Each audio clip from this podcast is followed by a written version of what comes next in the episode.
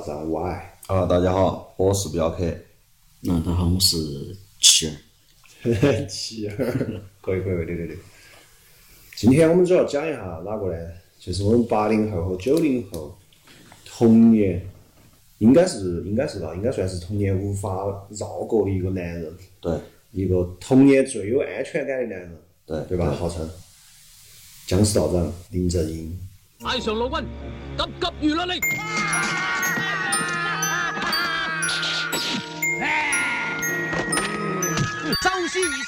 特别吓人，有一定的喜剧成分在里面。然后呢，也能 就是男人嘛，对吧？都想看一下鬼片，就显示自己啊，我胆子很大。特别小时候。有几个小姐姐一起啊，然后小时候这个小姐姐这么牛啊，从小培养嘛。小时候小姐姐，我小时候只有我们姐，我是从小看，我是从小叫我们姐吓大的。我们姐当时就让我陪她看那个国外的恐怖片，从小吓到大。现在自从遇到了林叔叔，那林叔叔安全感真的是林叔叔业务整得相当好的，一个。是。OK。我想肯定是应该现在听到的人嘛，应该肯定都还是晓得林正英，因为他应该说是开创了整个整个呃香港的一个僵尸电影时代吧，应该是应该是他应该，我觉得他那个东西，他一套他一套僵尸电影的整个系列，如果放到现在的话，应该就叫僵尸宇宙了，对吧？用现在流行的话说嘛，对吧？就是现在的他的那个茅山道长的那那个僵尸宇宙。然后，我们还是先讲一下林叔叔的生平嘛，嘎，因为很多人可能看过他电影，但是并不晓得他的生平。然后，他是他的原名其实叫林根宝，出生一九五二年十二月二十七号。他是一个，他出生在一个家庭就是比较贫困的一个家里面，然后家中六个兄弟姊妹，排行老三。然后由于小的时候呢，家里家庭经济情况比较差噻，你想六个娃儿嘛，是嘛，肯定还是压力很大的。然后就在香港信义会小学读到二年级就没读了。像这种带啥子信义啊，啥子一般是教会小学，对吧？都有点那种慈善、慈善那种感觉的。啊，懂。等于说，然后就可能就是，反正也没读了好久嘛，妈儿压力大嘛，加上那个年代，然后只读二年级就转进了那个。有一个经呃经济大师叫粉菊花，粉菊花，然后他是那个，他是等于说是取得相当好，义军嘛，他们那种京戏班都这些名字。然后粉菊花，他是那个等于说是南派京剧，南派京剧的算是一个人物嘛，一个大师吧。然后后面到香港去了，在香港就开办了一个叫春秋戏剧学校。然后林正英二年级的时候就到了那个春秋戏剧学校学习了五年，然后。很神奇的是，就是他同时他的师兄就是同时拜在粉菊花旗下的还有哪个？你们肯定想不到。哪个呢？跟他差别实在是太大了，跟他不管是戏路也好，形象也好，就是整个感觉上，差距实在是太大了。但是是他的师兄弟，但是我现在没有查到到底是他师兄还是师弟哈，反正是他师兄弟，同期也在粉菊花旗下。尊龙。哦，这是。溥仪那个嘛，哦，溥仪那个，溥仪那个，那个皇帝那个，很帅噻，老戏骨。而且他是华人里面第一个以在好莱坞起家的人，而并不是从国内到国外，他是从国外就相当相当帅，相当帅。我我对他的感觉就是就是帅。嗯，但是其实尊龙的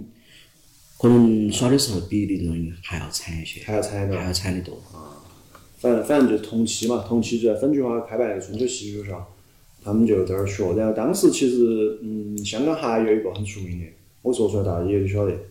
也是一个另外一个老师，就另外一个一个门派叫余占元，也是那个春秋，就是也是搞这些戏剧啊这些，带了很多。余占元下面我一说就晓得原子弹，哦，对吧？就是啥子元彪啊，啊啊，齐小福啊，这叫元奎晓得。对，是这些人，其实当时。因为当时这个年代，这这些人他们因为贫困嘛，他去学习之后出来，其实后面很多一开始的时候都是当了武术指导替身，啊，而且而且他们的那个他们的其实后后面的电影里面的一些动作，哦，其实跟戏剧有很大的关系。因为他们本身都是用武打嘛，还是要还是要学，就是戏剧因为武圣噻，科本儿科本儿科本儿科本儿戏剧课本儿嘛，跟成龙这一样。然后就说林就说回林正英，然后他是一直呃在学了五年之后，然后 在一九七零年十七呃七十年代十七岁的时候，然后加入了邵氏，嗯，就开始正式进入那个电影行业了嘛，电进入电影行业，最开始就是当替身。当龙套龙套就是在搞点儿武术方面的武打武打替身嘛，就是他们香港那边就叫所谓的龙虎武师，哦，对这种对武师其实就是，哎，我理解就是武打武打群演，就武行嘛，就是那种武行的群演，就是比较低级的那种。那他当时呢，就因为身体很身材很瘦小，还给很多女生当替身，就包括那个，包括那个郑佩佩这些。嗯。哦，对原来那个时候的，原来那个时候的嗯，当家花旦嘛，对人家好歹，然后当替身，然后就一直一直当到那个，一直当到七年，一直当到七年的时候，我觉得我觉得对他来说，他的他的生命中的第一个小小的转折吧，就到了，因为他在那一年参加一部电影叫《唐山大兄》，就是李小龙拍那个，哦，因为在那一年 参加《唐山大兄》之后，他结识了李小龙，然后就给李小龙当武术指导，然后他在里面还客串了角色叫阿英，嗯，晓得吗？然后就因为《唐山大兄》之后，他跟李小龙的关系就相当好了，啊，对。然后就之后，他就一直李小龙，然后跟韩杰合作，李小龙主演就是包括那《猛龙过江》这些东西，他都开始找他，而且据说哈，据说李小龙跟他关系最好的时候到那种程度，今天林正英不来，李小龙可以不拍。就到就到这种程度，就说明他其实就换个从另外一个角度说，就是他的业务还是很好噻，嗯，对吧？应该说已经是李小龙的左膀右臂啊，就那种感觉。你想都到那种他不来戏都可以不拍那种，哦，这儿开始第一次腾飞，然后就参加包括啥子，嗯，其实就这个这个就是他的七十年代嘛，我觉得是他的他的人生第一次包参加，包括唐山大兄、龙争虎斗、猛龙过江、死亡游戏，还有临时李世荣。都是那个武术指导，然后有一些还有演出，然后直到就人生又遭遇了一个变故，就是大家都晓得李小龙就去世了，嗯，对吧？然后去世了之后，他加入了洪家班，所以最后洪金宝那一系对对，所以说最后他跟洪金宝其实关系很好，嗯，就最后他走了之后，嗯，的那个洪金宝还很生气，还很怄气后头，但是江湖有很多传闻，晓得嘛？就是说他跟洪金宝那个，但其实洪金宝后面说的是。他生气是因为，嗯，林正英一直没有给他们说，就他得癌症，晓得嘛？然后，然后洪金宝就觉得兄兄弟然后你不跟我说，其实洪金宝就说我认识很多名医啊那些，我肯定能把他救回来，晓得嘛？但是他没没有跟他说，反正他就很生气。好，说回来，反正他当时叫做那个洪洪家班，然后。他当时其实，在洪家班的时候还做得很好，八二年、八三年的时候得到了香港电影金像奖的最佳动作指导奖，而且他在那个败家仔、败家子展示的这套咏春拳，还被认为是影史最佳的咏春演绎之一。但可能现在都是觉得叶问比较帅了吧哈，但是可能他们那个时候嘛，这种打法那些都不一样，但是反正在那个年代被认为是他的咏春拳是最佳的，就是所以说，所以说我一直都觉得他实际上。除了僵尸这个，就是林正英抛开僵尸先生，就是僵尸这一套的身份之外，其实本身是一个业务能力很强的一个人，对吧？得到得到得到李小龙的赏识，然后得奖，参加那么多，肯定就很不一般。说穿了，家里面又苦，就是这种穷苦娃娃嘛，啊，还是很下功夫的。然后呢，他真正进入事业巅峰就是八五年了，也就是我们大家比较熟悉的僵尸先生。啊，僵尸系列了嘛，我就开始正式走入他的僵尸宇宙。然后僵尸现实中，他一开始是演一个道长嘛，然后因为这个道长一炮而红嘛，然后红了之后引起，当时僵尸先生这个片子在八五年公映的时候是引起风引引起轰动了的，票房是狂收两千万，八五年哦。然后他当时疯狂啥程度，就是八五年的时候他不是僵尸这么火了噻，然后八六年的时候就有十多部。十多部跟他题材很像的那种僵尸，就是僵尸类题材相题材相似作品上映了，但不是他的主演嘛，也不是他主演，就是跟风嘛，就是跟风嘛，就是头一年，哦，头一年火了，头一年火了，然后第二年马上就嗨起来了噻，哦，全部一样的嘛，资本嘛，各大电影公司啊那些就开始投钱嘛，这个题材能火，其实就跟现在一样的，这个能火就投这个。而且那个时候的香港电影的导演基本上都是一个导演一天可能要拍几部电影。就是对上午去对，上午去个片场，下午去个片场，晚上还有个片场，连轴转，就这样子。王晶都是这样子的。对他们，他们就是那种，反正反正那个那个，我觉得它是香港电影的一段很很神奇的时间。对，而且他们那个是九十年代。导演都导演的是边拍边写。哦，他们还是非常好嘛。哦，一一天一张纸嘛。哦，对一，天一张纸那种感觉。然后，然后林正英就因为这个东西，他的那个标准形象也就在那儿定下来。就是我们，就是现在我们所有人一提到林正英，你那个脑壳里面、脑海里面出现那个形象，对吧？就是其实就在那个里面，就在第一次就在僵尸先生一个八字眉哦，那个一是那那那个一个八字眉，然后身着道袍，道带八卦镜，一个道士嘛，手手拿桃木剑，然后八卦镜，然后啥子五行颠倒啊那东西，其实他那个这一套呢，就是茅山的这一套，就是就是茅山茅山茅山宗的那一套，对吧？就是其实然后说到这，我们顺便说两句茅山宗嘛。茅山宗是道教的一个派别，它是因为活动中心在茅山而得名。它其实是属于道教的上清派，然后是以上清经为经典。它现在茅山现在的地方是在江苏，江苏省句容市就现在的，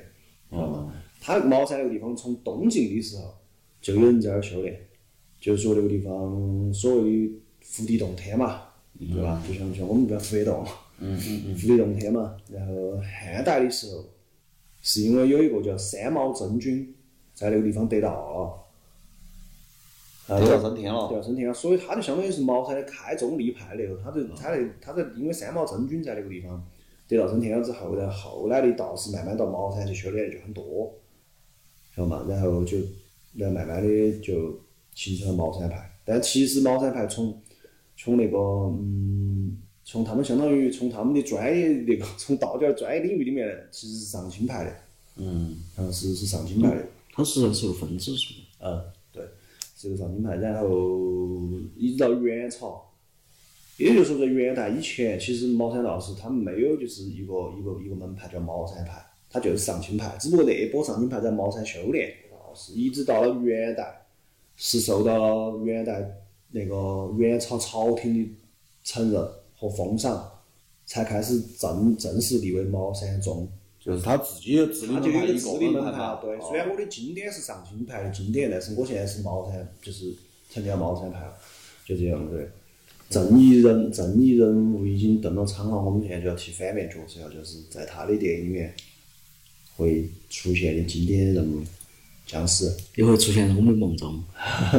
无数次就是小时候的梦魇。无数次的夜晚。因为我晓得，因为我我我嗯，我不晓得你记不记得，我们那个时候读小学的时候，我们那个地方刚好就流行僵尸，啊，百年僵尸，哦千年僵尸，对对对对。对那个时候刚刚就，呃，我一个人睡一个房房间，啊，然后我的房间外面就是就是阳台，然后刚好那段时间啥子呢？就是夏天，风大雨大，然后有一天晚上那个风啊，那个雨啊，哎，晚上睡不着觉，吓得被子抱紧，然后床上还有个多大一条狗，那个抱狗抱枕狗抱到起才睡得着觉，真的是。我这个事情我其实有印象，我记得就是我们可能小学大概二年级的时候吧，不是二年，不是二年级，我记得还要稍微再大点点。啥子啥的。嗯但是我印象中啊，就是可能我比你大点儿吧，可能。我我印象中，我记得就是二年级，就突然一下学校里面某一天就开始传说，就是啥子哪儿哪儿有僵尸啊。哪儿啥东西把僵尸挖出来了？对，经常有嘛，我们那边也听说过，哦，广元挖出僵尸了，三步跳个城市，现在已经跳到了庙了，再跳三步跳到中大厂了，你 还信，还听得津津有味的，回家还想给妈老儿说还，有僵尸注意到，真的。我记得我记得我们原来最神奇的有个说法，那个时候人人傻，也不晓得为啥子会信，就是广东那边过来的，不晓得为啥子，可能那个时候学校里面那些小朋友也是看电影看神了嘛，就是只晓得有广东嘛，广西他不晓得。我只晓得广东、香港那边可能看那个，然后最扯的说的是咋过来？你说是三步跳一个城市嘛？对，他们那个说的是坐飞机过来，对，坐飞机过来的。也讲的是坐飞机过恐怕来。品种不一样哦。哎，只是反正那段时间就是有点儿，经常哪儿在哪儿在说，然后回去我也是晚上间，就总有一种感觉，今天晚上要发生点啥子那种，也是一个很经典的动作，就是我们所有人都晓得湘西赶尸，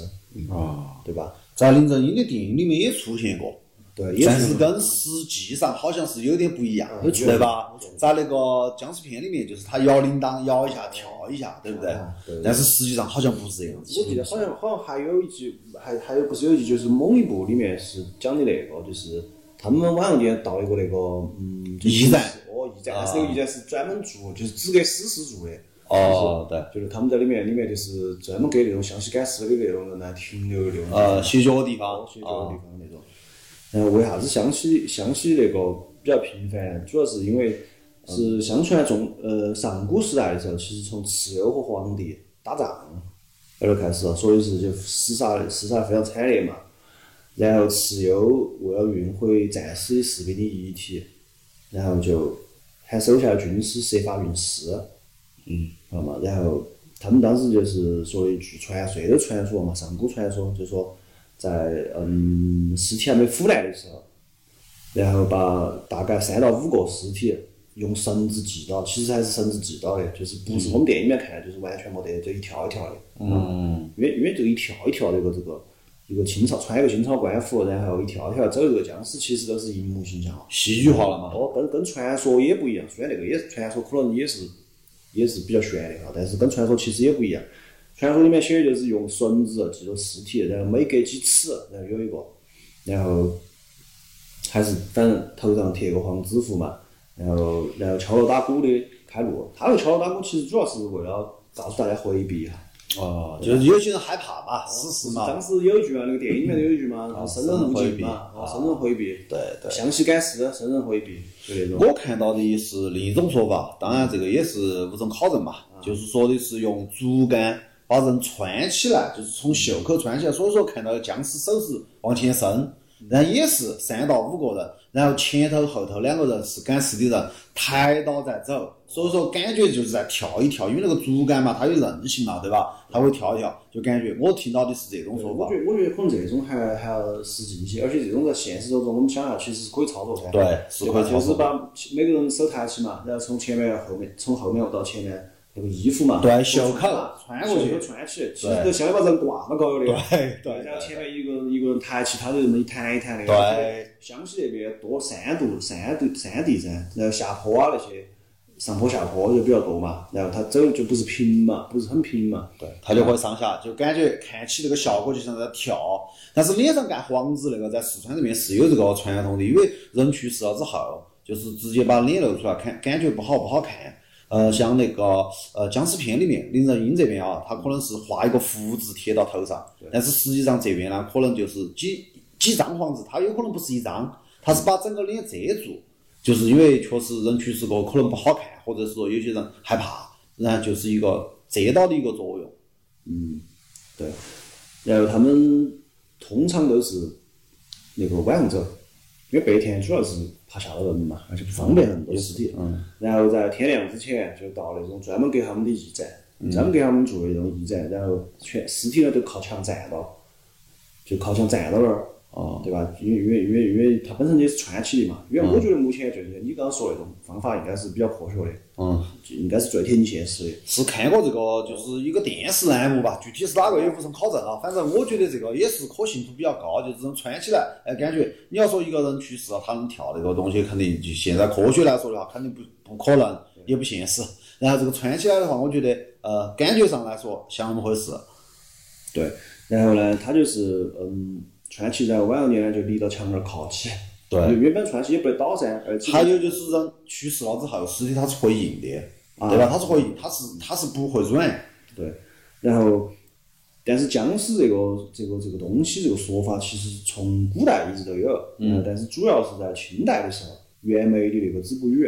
哦，从那个林正英的电影里面看出来的僵尸都穿的是清朝的官服，对吧？对对，其实我觉得就是因为可能可能他们当时要拍，我猜啊，可能他们当时要拍这个片子也还是犯错了的。你想啊，我们僵尸血那我挖出来的尸体是是好久的尸体呢？嗯，对吧？有有个这个问题，其实我当时我也想过，就是为啥子老是总是清朝的，对吧？嗯，因为你想，如果时时间久了，成了骨头了，挖出来就不得尸体了，嗯，对吧？那还有一个呢，就是因为我马上要说到的，就是袁枚那个笔记里面，从《子不语》里面，包括那个《阅微草堂笔记》里面，就是对清朝的在清朝的时候，这些清朝的作家对僵尸其实有一个比较明确的记录。嗯，他的那个《子不语》里面就写了，僵尸其实分为很多种，可以说这个里面还有学问的，相当于僵尸首先就是紫僵、白僵、绿僵、毛僵，然后后面就是飞僵，就等于说感觉我感觉跟奇迹宝贝啊，就跟那个神奇宝贝啊，就是等于说可以可以可以可以进化的那种，最初就是纸浆嘛，然后慢慢的身体发紫嘛，然后变白，然后变暗，然后变绿，最后身体开始长毛了就。它实际上实际上就是人死亡过程死死亡之后对地区的变化。对对，然后到了后面，到了后面之后，僵尸不是毛僵嘛，飞僵嘛，飞僵都已经开始有特殊功能了噻，可以天上飞了都，属于进化了一定的形态了，然后就会变成八，嗯，就是八，就是那个一个鬼字旁呢，一个八那个，就是旱魃，动满了汉巴那个。对，动漫那个叫魁拔嘛，哦，魁拔。魁拔里面那个八字，对，然后八这个东西也是从古代就有，而且八它一直是一个很不祥的的征兆，就是如果大旱，如果就是今年比如说什么大旱，嗯。就说明可能方圆好里之内出了八了，就产生了这种拔，所以所以叫做旱魃，知道吗？然后旱魃的始祖是皇帝的女儿，旱魃为僵尸始祖而得名的。知道吗？然后拔过了之后还可以再往上升，到最后就是僵尸这个这一只嗯神奇宝贝的终极形态叫吼，有一种神兽叫猴，就是它，明白吧？就他，对，他最后变成神兽了，为啥子？就是那个吼，就是已经已经魔法很很强悍了，相当于就是神力已经已经已经是非常强悍了。吼已经师出变变旱魃，再变即为吼，吼有神通，口吐焰火，能与龙斗。那就相当于是就是按照中国古代这种传说来说的话，任何东西都可以修炼，对吧？修炼成神仙，他这个僵尸他也可以修炼，他也成神仙了。他始终给了你一条出路，相当于就不管你是妖怪也好，邪祟也好，你最后你只要修炼到最后是可以走上正道，那个感觉哈，那种嗯，感觉。最最后都变成神兽了。对，神兽，然后是那个佛在起，就是地藏菩萨给起那个，是因为因为因为他都很凶了噻，口吐烟火能与龙斗了，故佛起以镇压之，就就到这种程度了，就相当相当之厉害了，就已经。很很厉害了，这种已已经很厉害了，就相当于修成正果了，他修到最后最高那一层了。对对对对对，先从一个尸体，然后变变变变变变变，然后开始有各种特异功能，长毛，一会儿天上飞，一会儿又变成拔。死了都还能修炼，真的这个各种草木都能成精整。太凶了，太凶了。对，然后，然后这里就要说，我们我们就要接着说，为啥子？那我就有个问题，人为啥子会变成僵尸？之前也有，就从各种啥子电视剧里面啊，包括林叔叔啊这边啊，也也有很多那种啥子人死了过后埋到啥子养尸地、化尸地等等等等这一系列的，对吧？就像侦探小说看过啊，比如说埋了，阴气比较重的地方，嗯，哦埋了，然后他要有啥子哎冤案。他要把挖出来再翻，哦，尸体没得了啊，啥子化尸地对吧？经常看电视里面有说，还有说啥养尸地，就是卖了好多好多年了，甚至挖一个啥清朝的没化，就养尸地。这些东西我觉得还是很神奇。哎，在林正英的僵尸宇宙里面，其实他自己给过这个答案，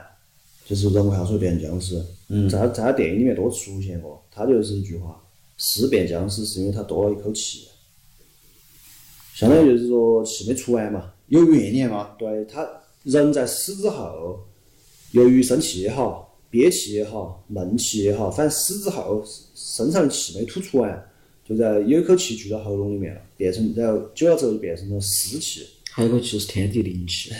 就是他实际上，我记得他有部片子是挖出来刚好天地异变，那那孙悟空天地灵气，这样子猴子出来。然后一个灵气，对，然后反正他是这么说的嘛，在他的在林正英的宇宙里面，他是这么说的，就是因为他多了一口气，然后就是最后形成了湿气，就变成僵尸了。然后还有一种，这是第一，然后第二种就是，呃，活人被僵尸所杀，嗯，僵尸有毒嘛，尸毒嘛，尸毒对，尸毒。之前他徒弟不是还还中过噻？传染了，牙齿长很长，然后指甲长很长，看到都想咬。糯米，对，但是这个我觉得就是长牙齿这个哈，它其实都有点借鉴西方那一套嘛。对西方的吸血鬼哦，吸血鬼对，他这个电影嘛，就反正随便说，他戏就把西剧化嘛方西方那一块也融合进来了。然后就司徒攻心，反正也会变成僵尸，然后然后咋咋个打僵尸，然后又咋个解决，它是一整套的解决方案，就是为啥子有僵尸，僵尸从哪儿来，人为啥子要变成僵尸，然后又咋个对付僵尸，其实那个林正英都是给了答案的，在林正英的那个僵尸宇宙里面。它是有一套体系，完他其实成题材。对对，他做的是他他这一套是整个成套的，他是想的很全，晓得嘛？全套体系都有。然后他抓抓抓僵尸的方法，就是如何整，如如何呃面应对僵尸，其实就五个字，也是也是英书给出了答案，五个字：纸笔墨刀剑。嗯。所以经常都是拿东西来，拿家伙来。黄纸，对啊他这这些道具嘛，他道具就开始上了嘛。对，纸就是黄纸，然后桃木剑，嗯，朱砂木，哦，朱砂磨磨斗，磨斗，磨斗然后还有那个嗯刀，刀就是普通刀，然后我理解那个就是正面钢的，对，就是就是真正需要正面钢的时候，还是要用真刀。还有一个有一个东西叫那个七星剑，就是铜钱，对对对对。对对，然后还有就是桃木剑，就这几样东西。然后其实这里面每一个嘛都有说法，黄纸很很简单嘛，就是画符嘛，你茅山道士肯定画符噻，用各种符篆嘛。符咒，对嗯，，而且说到符，其实殷叔叔还是有个很帅的，有一点我偏没记到经典造型，他他点符从来不用火的，你记不记得？两个两个两个手指门把黄纸夹到一头，哦，一头就燃了。哦，当时小时候觉得他妈太太酷炫了。他救火的时候也是两个指纹一夹，哦，两个两个手指门一夹，把火夹出来了。把把哦对，把那个啥子蜡烛高头那个火星星哦就夹夹出来了。。还有就是老剑，一舞舞到剑上来，那个东西。对对，反正反正这个动作设计很帅。我小时候就一直觉得，他就是用用用那个两个指儿把那个夹到那个那个胡子夹到一晃就燃了那个，我相当觉得是相当之帅的。是没试过嘛？那 时候可能可能手要有点炸了吧，我想。然后笔呢就是红笔噻，就是就是普通笔，蘸了鸡血啊、黑狗血啊、朱砂啊这些。嗯。然后鸡必须是大公鸡，对吧？你发现没有？从来都是大公鸡，没有说用那个母鸡啊，大公鸡，因为阳气壮嘛。黑狗，对，黑狗血，啊，然后好像是怀孕的黑狗人，是吧？这个那是母的哦。黑狗是嘛。黑狗我看它有它有鸡也，是吧？嗯，这个我记不太清楚，反正就是这三个东西嘛。然后大公鸡是因为阳气阳气旺噻，嗯而且取鸡冠血，这个我还记得，就是冠子掐一下取取鸡冠不，血。但是在林它那个里面是直接宰了的。你你你鸡冠热血出了多嘛？我记得它是割的割的脖子，摸脖子，然后出了一碗血，记不记得嘛？要出一碗血。但是你说鸡冠血这个有道理，因为我记得当时我爷爷下葬的时候，嗯，不是就请了一个当地的噻，我们这边当地的道士嘛，他们不晓得为啥喊的道士，不是喊的道士，我想可能也有说法吧，这个我也不清楚。有的喊先生，对，我们这儿当时我记得喊道士，他就带了只鸡冠，带了只公鸡，然后他就用的你说的用鸡冠上的血，他只是把那鸡冠就是好像只切了滴点儿，掐了一下，把血流出来了。然后流出来，而且哦他没出好多。对，当时我还想，当时我看着我还想，耶，他这个还循环使用嘛，等于说没有来的时候，对，我也是这么想的。我跟我老汉儿说，我说，哎，我说这个鸡这个掐一下就没用，这不是不是循环用。他说这个鸡是阴阳先生的，相当于他呢做一场法事之后，你给他拿钱是其他的事情，这个鸡他拿回去吃了，哦就这么回事。相当于鸡就也给他了。哦，就是这个样子的。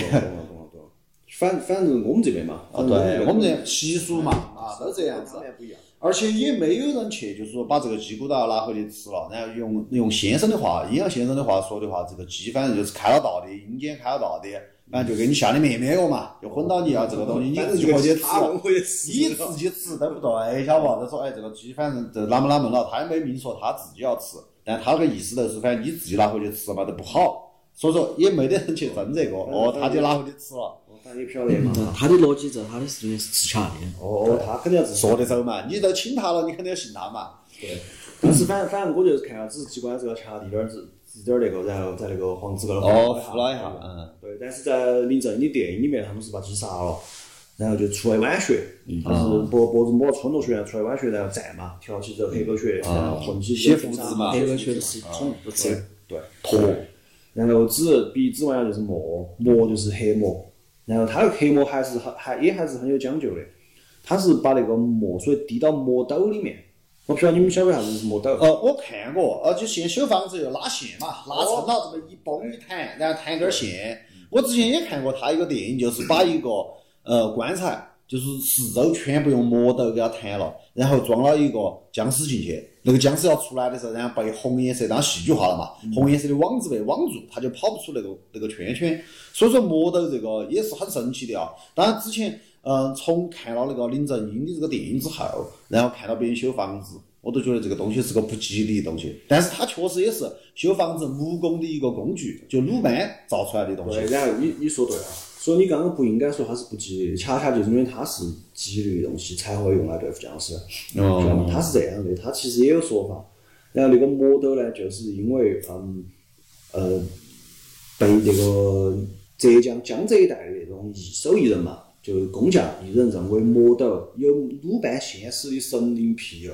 哦所以说。他你你你记得你刚刚说的就是拉把那个棺材上拉了一道线出来噻，对，然后弹，对弹，然后他那个僵尸不，他把那个我记得我我看过那一部的，就是他那个整个棺材都被画成格格对的对很起的对，网子一样啊。然后这个其实也有说法，就说的是魔斗，因为有鲁班现实的神灵庇佑，他拉出来的线代表的是规则，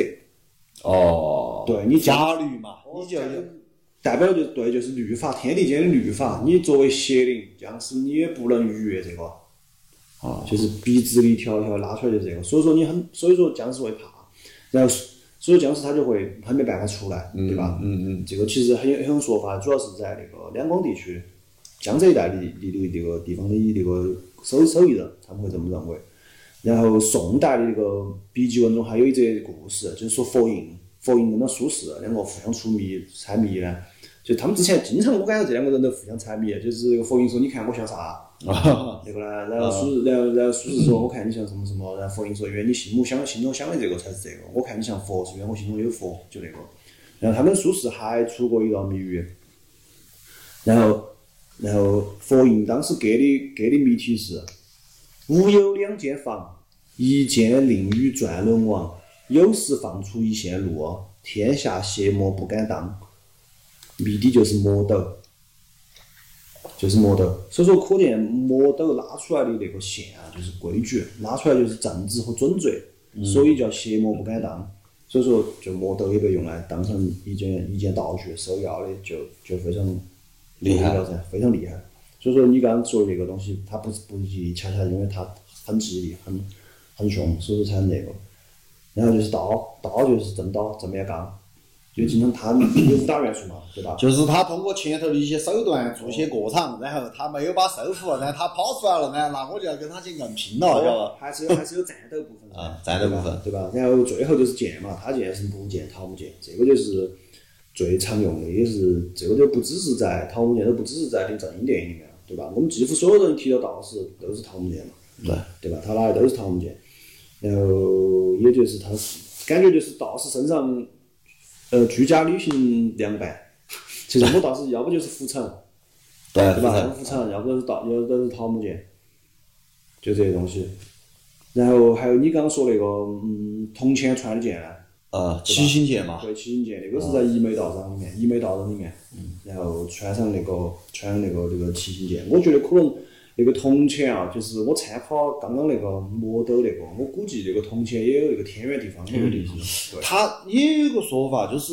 呃，之前就是有朋友说我护身符，他就是啥子几朝几代的啥子钱，他把串到一起，好像是五个，我记得啊，就是那几个，好像是说，呃，那几五个皇帝很凶很厉害，治国有方，然后就是啥子护身符嘛，就大概这么个意思。像他这个铜钱剑的话，我觉得他应该也是，啊，就是说，其实也就是借仙灵庇护。对，应该也是这么个意思，跟跟魔斗应该是类似的这么个意思。对，包括然后我觉得可能就还有我刚说的天圆地方，就是说，就是它整体是是是在给这个这些邪灵说规矩，其实在给他们讲规矩，就像讲规则，就是说这个天地之间有些东西你是没法逾越的，对吧？所以说，所以说还有那个，然后除了在林正英的电影里面提到的这些东西之外，实际上在其他的一些小说里面啊、古籍里面，还有一系列对付就是嗯那个僵尸的道具，就像是镜子啊，对吧？镜子、八卦镜，对八卦镜。然后因为因为《本草纲目》里面就有提到镜乃金水之镜，内明外暗。嗯，对，所以说然后然后还有鸡叫，鸡叫，嗯，呃，在很多电影里面也有这个环节嘛，僵尸出来了僵尸打不赢了，鸡一叫表示天要亮了，他就要跑了。对对对。对，还有就是早黑，就是那个枣子姑姑，嗯，枣子姑姑齐眉，然后我记得好像林正英里面出现了。的，他这个枣子姑姑齐眉定入那个尸级背穴，就是打到那个僵尸的身体某个某几个穴位里面，就是也很也很克他。哦，我之前我也看过，我记得有这个桥段，但是当时呢，我对这个东西它是啥子，它没描述，因为它那个招呼很小嘛，对吧？它你看不出来啥子，我以为是钉子就钉到，然后那个僵尸就不敢动了，甚至就有一点那种法术那种感觉，就比如说打枪啊，或者法术发射那个啥子发出来的东西对，哦，对，然后穿过去了，那个僵尸就身上炸了，呃，然后就站那儿就不敢动了。就修仙小说里那种困龙钉，对，然后还有那个黑驴蹄子嘛，这个我们都晓得了噻，嗯射到僵尸爪里面盗墓那个，然后还有那个糯米，啊，糯米。也很多嘛，就是小时候。主要是治湿毒的。哦，对，被咬了之后呢，敷一把糯米，然后糯米冒烟了，煮熟了，对吧？那个湿度就好了，才得行。对，然后总的来说，反正就是嗯一些我们传说，就除了对付僵尸之外，我就是还有一些传说中的对付普通妖怪啊、鬼啊鬼啊。那些东西，其实感觉都有用，他们都邪灵嘛，差差不多，对吧？他只也不说是说呢，僵尸都只认这样东西，这几样东西只认僵尸，他其实还有蒜这些，哦，我感觉好像都看到过，嘎。算也就是从西西方方过来的嘛。嗯然后最最最后的终极招式是火嘛，老火烧噻，嗯对吧？然后那个子不语里面写了的放火烧之，啧啧之声，血涌不明，就是火就最凶的嘛，就反正就把烧到就毁灭了，就把你整个把你的物理存在毁灭了，管你再凶，对吧？嗯你僵尸再凶，也也都会那个，也都会受到影响。然后基本上来说呢，反正就是从通过刚刚我们说那些，我感觉就林正英，他整个他的这个僵尸宇宙，就是我们刚刚刚齐儿也说的，非常的完整，你们觉不觉得？就很自洽，嗯，对吧？对，他就不是他有一套自己的一个逻辑性。他不是一拍脑门儿，他想的是啥子啥子，他是自己，嗯，引引引引就经典了的，也查也查询了的，晓得做也做过做过功课。对，做很多功课，就包括他们肯定想过我们要拍个为啥子要拍僵尸，僵尸从哪儿来？嗯，然后然后他会做啥子？如何成为僵尸？人为啥会成为僵尸？如何成为僵尸？然后成为僵尸，我如何对付他？嗯，对吧？就是一整套的这个东西。所以说，我觉得就是我小的时候其实一直看这个都有一种感觉哈，就是感觉看林正英的片子，你觉得他那个僵尸宇宙就是我们现在的僵尸宇宙嘛？但是我们小的时候没这个词语噻，对吧？也不懂这些，嗯，就觉得好像他那个世界里面就有很多很丰富的东西，就感觉他懂好多，就感觉林叔叔懂好多治这些东西。他不只是对付僵尸，你觉得他是一个很有学识，就是奇门遁甲这块懂很多的，嗯，就那种，就是说他就给你一个，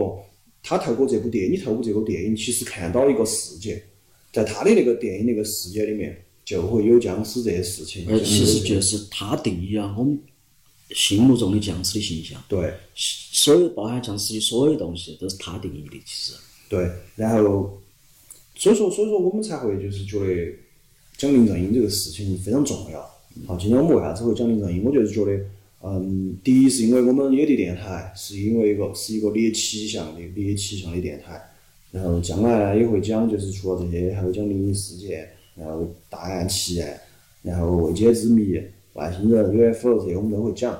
然后今天第一期就讲林正英呢，我也是觉得第一是向林叔叔致敬嘛，而且说难听点，我们小的时候看了那么多他的电影，从来没给过钱，对，嗯，对吧？但是都是盗版。哦，都是盗，要不都盗版，要不是电影院放，就是那个电视台放的，嗯对吧？相当于就是很很，你说你说现在像王晶啊那些，他们还在拍，有的时候王晶拍部烂片，我们还会说，哎呀，都是还是支持一下补票了嘛，对吧？小时候看了那么多白嫖了他那么多电影，他补票，但是林叔叔呢走得早，然后呢，我们也没有从来没给他补过票，等于说白嫖了人家几十年，二十年嘛，他的他的整个那个历程就差不多二十年。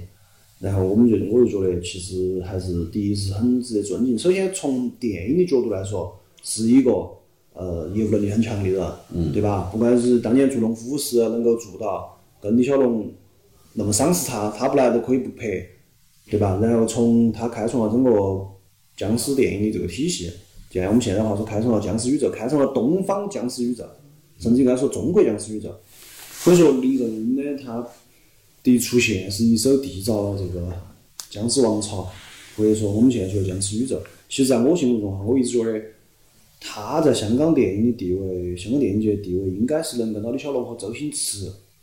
相提并论的。为啥子？因为这三个人都开创了他们的时代，对吧？李小龙就是功夫电影嘛，周星驰就是周星驰的那种无厘头恶搞嘛，整蛊的电影嘛，对吧？然后林正英。就是然后就林正英他的僵尸电影，就这三个人他都是这种自带体系的，嗯，对不对？他们除了拍了开创了这三个系列片子之外，最重要的是，在他们拍的电影里面，他们整个逻辑都很圆满，都很自洽，自己有自己一套那一。套，就是所谓的能够形成宇宙的。嗯，而且在他们之后，实际上他们在一个高峰，在他们之后就很难达到这个高峰了。对啊，包括到现在嘛，现在到现在都一直有各种僵尸片，对吧？最近的我记得比较出名的好像是那个二零一三年的那个麦浚龙，这个僵尸也对他进行很大的致敬噻。对，里面里面就是他的徒弟，经常演他徒弟的钱小豪，哦，对他两个徒弟嘛，然后一文一武嘛，对那个钱小豪对，他们死了，另外一个死了，然后就讲的钱小豪先生，然后整个我觉得这个僵尸都是一部在向林正英和他的传统僵尸片致敬的一部。对，因为里面还有挂的画，挂他们的合照。对对，在那个出现的时候，嗯，都都那个挂的林正英的那个合照，而且下面还有一句话是“你什么时候回来”，嗯，对吧？通过通过里面角色的台词嘛，但说了这句话嘛，就是整个还是对他进行一个缅怀。然后呢，林正英先生呢，到一九九七年十月八号，然后林正英先生，林叔叔就因为肝癌，在香港九龙圣德肋撒医院去世了，享年四十四岁。啊，英年早逝。对，一年早逝，真的一年早逝。我觉得他没没结婚，他结过婚，结过婚了，而他且当时的女朋友好像是吴君如。不是吴君如，袁琼丹，袁琼哦对石榴姐对，石榴姐说石榴姐其实还跟他算是真爱，嗯真爱，真的而且是真爱。而且他死了之后，好像石榴姐还要披麻戴孝的。对，他是这样子的，他是当时他发现自己得了癌症之后，都要跟袁琼丹分手，嗯，希望他主动提出来的。然后当时外界最开始要说他有点负心噻，就说他们把袁琼丹甩了啥子，其实后面袁琼丹自己出来解释了的，就是说的当时嗯林正英就跟他说自己得癌症了，然后也不想拖累他，就要跟他分手。但实际上，你像这种人不可能，人家女生那么爱你，对吧？袁琼丹他们真爱嘛，也不可能真的分手噻。所以最后他在医院的最后的那段时间是袁雄丹在医院里面经常去，而袁琼丹那个时候还说，因为他比较出名嘛，然后那医院里面的人都认不到他的家人，都认到他，因为他的家人都不咋个露面噻，都不是那种荧荧幕前的人物，都认到袁琼丹。然后呢，还有很多狗仔在那儿陪他，然后他就白天拍戏，晚上呢就到那儿医院去照顾人。所以说最后他出殡的时候，袁雄丹作为一个只是他的女朋友，就没结婚又没怎么样，但是实际上还是披麻戴孝的，就还是以他是以未亡人的身份，对，就算是他的家属了，已经把他算上去，然后然后然后那个的最后，然后袁琼，然后那个你刚刚说他的婚姻情况，其实他结过婚，他他在八三年的时候就结婚了，前妻叫郑冰冰，对，然后但是呢，那段婚姻只维持了五年。他们，而且林正英实际上是有一一男一女两个娃娃的，男娃娃叫林叫林家耀，女娃娃叫林世娃，晓得吗？而且男娃娃跟我们差不多大，八六年的，像现在应该都还在，我也不晓得他在干啥子，然后最后就是这样的结束的。然后你刚刚说的，你记不记得一开始你就说他有个徒弟呢？然后那个徒弟还是真的是说起来就是巧，所以说无巧不成书，就是有缘。他的徒弟是在二零一一年的十一月八号离世的，跟他的师傅林正英同月同日，当然不同年啊。然后那个那个他的徒弟叫许冠英嘛，许氏三兄弟嘛，许氏兄弟嘛，哦许冠英，在他林正英离世十四年后，二零一一年十月八号离世，跟他师傅同月同日。所以说，反正林正英的故事基本上就这个样子的。好，然后他实际上还得过很多奖，他实际上还得过很多奖。然后我们这儿就把他的奖项说一下。我本来想是把他的电影都给大家说一下，因为我觉得作为就像 就像一个致敬一样嘛，想把他的电影都给大家读一下，因为我们从来没有买过他的电影票，但是看了几十年电影。但是后来查了下，发现他的电影实在是有点儿多。他既是导演，也当过监制，还当过动作设计，当过武术指导，当过演员。所以说他电影相当多了，我这儿就没得时，还拍过电视剧，也就没得时间来来来那个来说他。我们就把他得过的奖项给大家说一下。呃，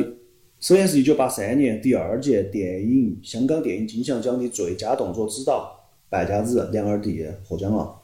然后一九八四年第三届香港电影金像奖最佳动作指导奇谋妙计五福星陈超管家也获奖了。然后剩下的就是六个提名。一九八四年第三届香港电影金像奖最佳动作指导任夏人二叔公提名。一九八六年第五届香港电影金像奖最佳男配角僵尸先生九叔提名。一九八八年第七届香港电影金像奖最佳动作指导东方秃鹰林宗伟提名。一九八八年第二十五届金马奖最佳男配角《七小福》里面的他演的就是他自己林正英提名。一九九零年第九届香港电影金像奖最佳导演一眉道人，然后一眉道长这个人物提名。一九九一年第十届香港电影金像奖最佳男配角驱魔警察崩叔提名，这就是他上获得过的全部奖项。实际上，在他死之后，也有很多电影和电视剧对他进行了致敬嘛。那我们记忆中最深刻的就是在他死后的第二年，一九一九九八年。嗯。然后，香港亚视制作了一部经典的恐怖爱情式电视剧《我和僵尸有个约会》。啊，这个大家都看过，这个大家都看过，都看过。而且，其实据说这个这个这部这一部是找他的，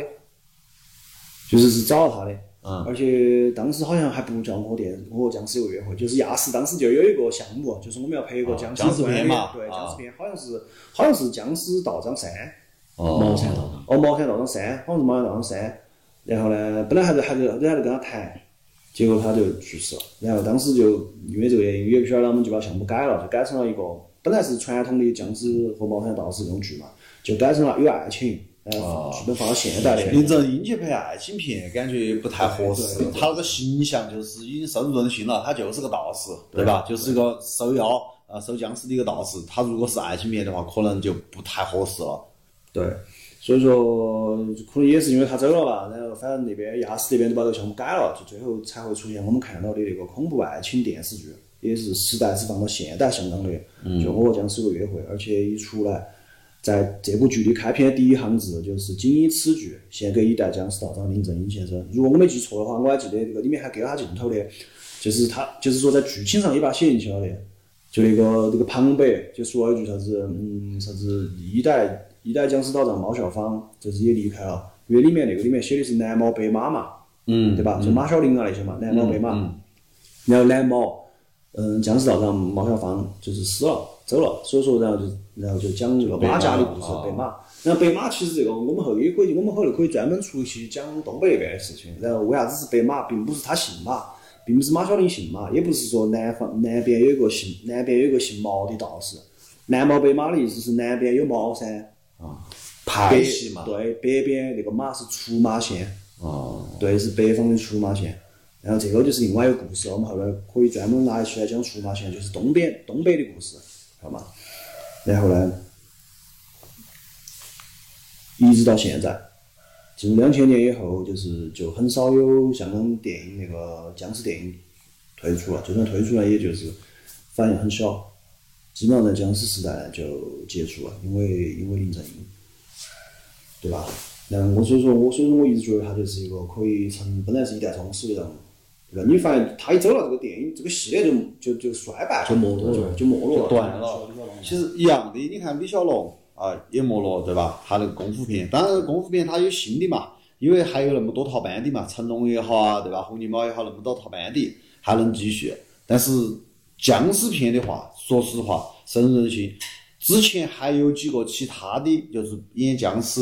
演僵、演演道长的，对吧？但是呢，就感觉差那么一点，跟林正英比起来，确实差那么点。不管是就是武打戏也好，还是就是啥子专业手法，像现在看《火影忍者》，对吧？这啥子结界，对，就是专业手法、画符都要弱很就是多。林叔他那套弯眼儿嘛，对他那套弯眼儿，手上的活路嘛，对，就是感觉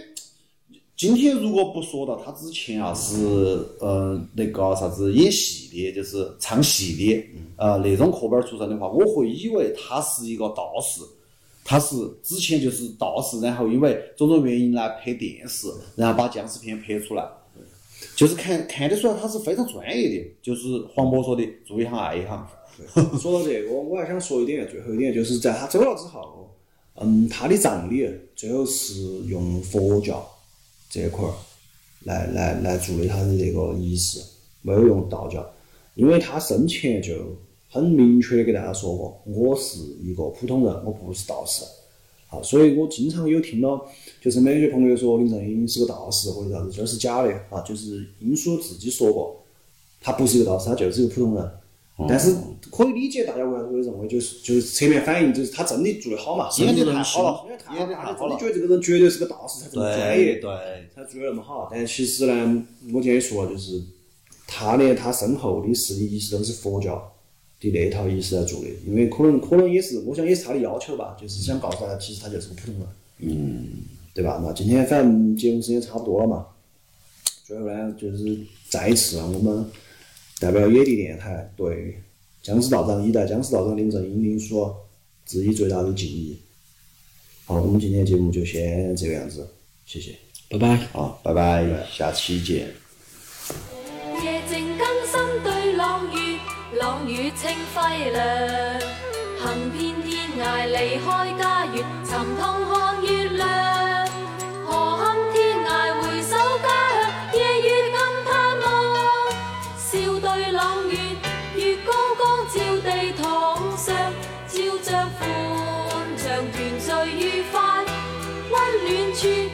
樂也洋洋。